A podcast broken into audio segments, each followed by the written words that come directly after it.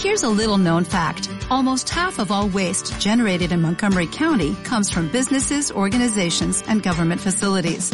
Reducing the amount of waste in your workplace will have a positive impact on our environment. It can also save you money on your disposal costs. Reducing waste and recycling at your business is easy to do and is the law in Montgomery County. Make it your business to recycle right. Learn more at montgomerycountymd.gov slash recycle right or call 311.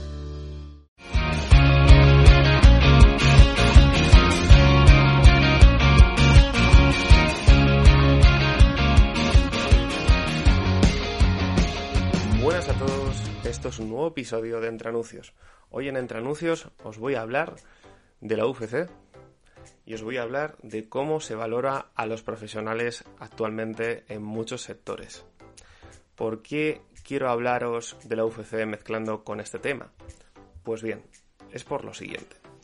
La UFC es una organización que promueve eventos de lucha y de artes marciales. La UFC tiene luchadores, ¿vale? Hay luchadores en la UFC que son campeones y no son los mejores pagados de la organización. Y hay luchadores que son buenos, no son campeones y son los mejor pagados de la organización. ¿Por qué pasa esto? Pues porque hay una audiencia que está dispuesta a ver por pay-per-view a estos luchadores buenos y que no valora tanto a los luchadores que podemos categorizar como campeones. ¿Por qué sucede esto? Pues porque los luchadores que ahora mismo no son campeones, pero la audiencia valora, son capaces de llamar la atención sobre lo, sí mismos y sobre lo que están haciendo y sobre lo que van a hacer. Y esto al final, este interés se traduce en pay-per-view, se genera ingresos hacia la organización, la organización eh, remunera al, luchador por encima de lo que se este, esperaba y además atrae a anunciantes. Ahora lo vamos a ver desde el prisma de un profesional en un sector X. Seguramente os vendrá a la mente algún compañero de trabajo, algún amigo, alguna persona muy válida que por ciertas razones que a priori no, sabemos identificar, esa persona no ha podido prosperar. Yo, por ejemplo, ahora mismo me viene a la mente una persona, un ex compañero mío de trabajo, eh, que era muy buen trabajador, es muy buen trabajador, y sin embargo, comparado con las capacidades que él tiene, no ha podido eh, desempeñar eh, puestos de mayor responsabilidad. Y no porque él no sea responsable o no sea competente, sino quizás esto estaréis muy acostumbrado a escuchar eh, en ciertos entornos, no se ha sabido vender bien internamente de su empresa. También debemos añadir, en este caso particular, que esta persona se encuentra muy a gusto con las cosas que está haciendo y bueno, eh, entre que no se ha sabido vender dentro, tampoco fuera, no ha buscado, eh, digamos, a su audiencia potencialmente empleadora que le ayude a eh, dar una eh, impresión a su empresa de, oye, yo estoy haciendo las cosas muy bien, eh, estoy consiguiendo estos éxitos, mira, si tú no me valoras, aunque estoy muy a gusto, me voy a ir a otra empresa.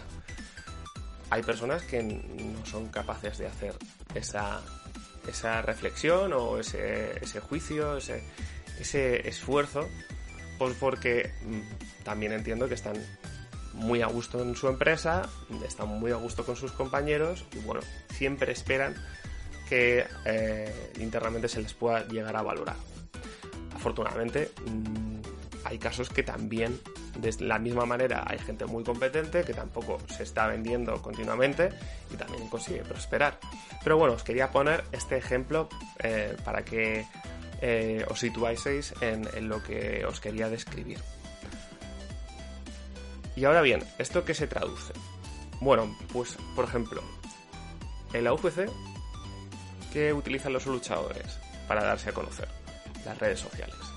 Utilizan las ruedas de prensa, utilizan los podcasts, utilizan al final todo aquel medio que tengan a su disposición para llegar a la audiencia, audiencia que ellos quieren atraer para eh, generar pay-per-view. ¿Cómo hacen los profesionales actualmente para ser valorados eh, y que otras empresas, otros profesionales eh, sepan qué están haciendo?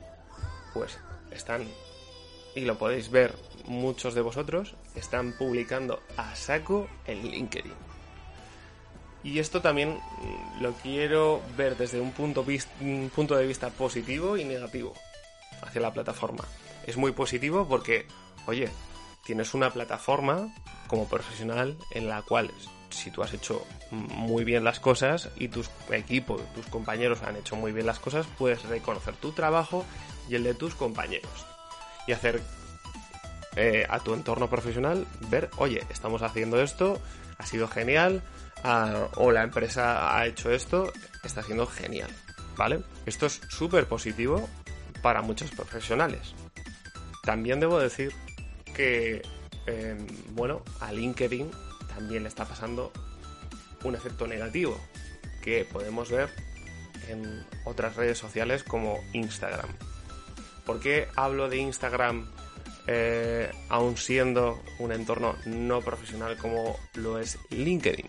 Pues porque en LinkedIn, como hay una corriente eh, muy masiva de personas que intentan hacer ver lo bien que están haciendo, o sus empresas, o su equipo, o ellos mismos, la labor, normalmente todo lo que se publica es positivo y a veces quizás, o la impresión que se da en algunas publicaciones, está todo muy aumentado, ¿vale?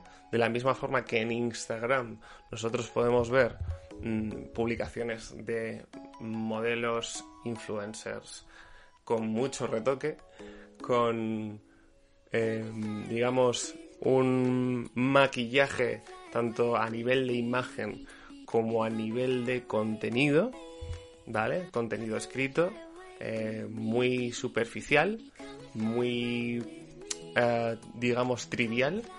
En el mundo de LinkedIn eso se ha traducido en quizás un abuso por parte de muchas personas de mm, digamos un, un, efecto ha generado un efecto egocentrista sobre el entorno profesional de, de la comunidad de LinkedIn.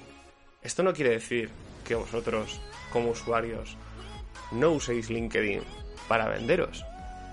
No quiere decir que no uséis LinkedIn para expresar lo bien que está haciendo vuestra empresa una labor o cómo eh, vuestros compañeros están haciendo una buena labor o digamos una forma de reconocer eh, todo lo positivo que tiene el entorno profesional pero sí que era una forma de por mi parte expresar que, que bueno que a mí me genera como usuario últimamente la plataforma un ligero hastío en este sentido. No obstante pienso que, que LinkedIn es una plataforma eh, de valor eh, para el entorno profesional y sí que creo que, bueno, mientras que la comunicación que vosotros realicéis, eh, independientemente del, motivo, la comunicación que, vosotros realicéis en LinkedIn, mientras sea coherente y honesta, creo que siempre va a ser de valor para los usuarios de la plataforma. De la misma forma que, bueno, tirando de analogía con la UFC, si el luchador es honesto, si el luchador eh, es coherente, si la comunicación eh, que ha realizado es efectiva y al final eh, se mantiene en el tiempo manteniendo estos dos, dos atributos de coherencia, digamos que la comunicación le va a funcionar a ese luchador. Mismo consejo os aplico a vosotros sed coherentes, ser em, positivos pero, pero bueno, honestos con la comunicación que vais a realizar en vuestro entorno profesional y espero que, bueno, que esta analogía entre la valoración de los eh, luchadores y la valoración de los profesionales actualmente en muchos sectores os haya servido de valor eh, para vuestro caso particular en el que queráis ser mejor valorados o queráis comunicar mejor eh, o queráis entender cómo al final es importante como profesional pues pues no solamente evidentemente el trabajo que realicéis internamente sino también el exterior es decir oye pues yo estoy haciendo esto mi trabajo está mm, funcionando mi equipo está funcionando, eh, tengo esta plataforma o de la misma forma que os he mencionado LinkedIn, pues podéis generar, en este caso como hago yo, un podcast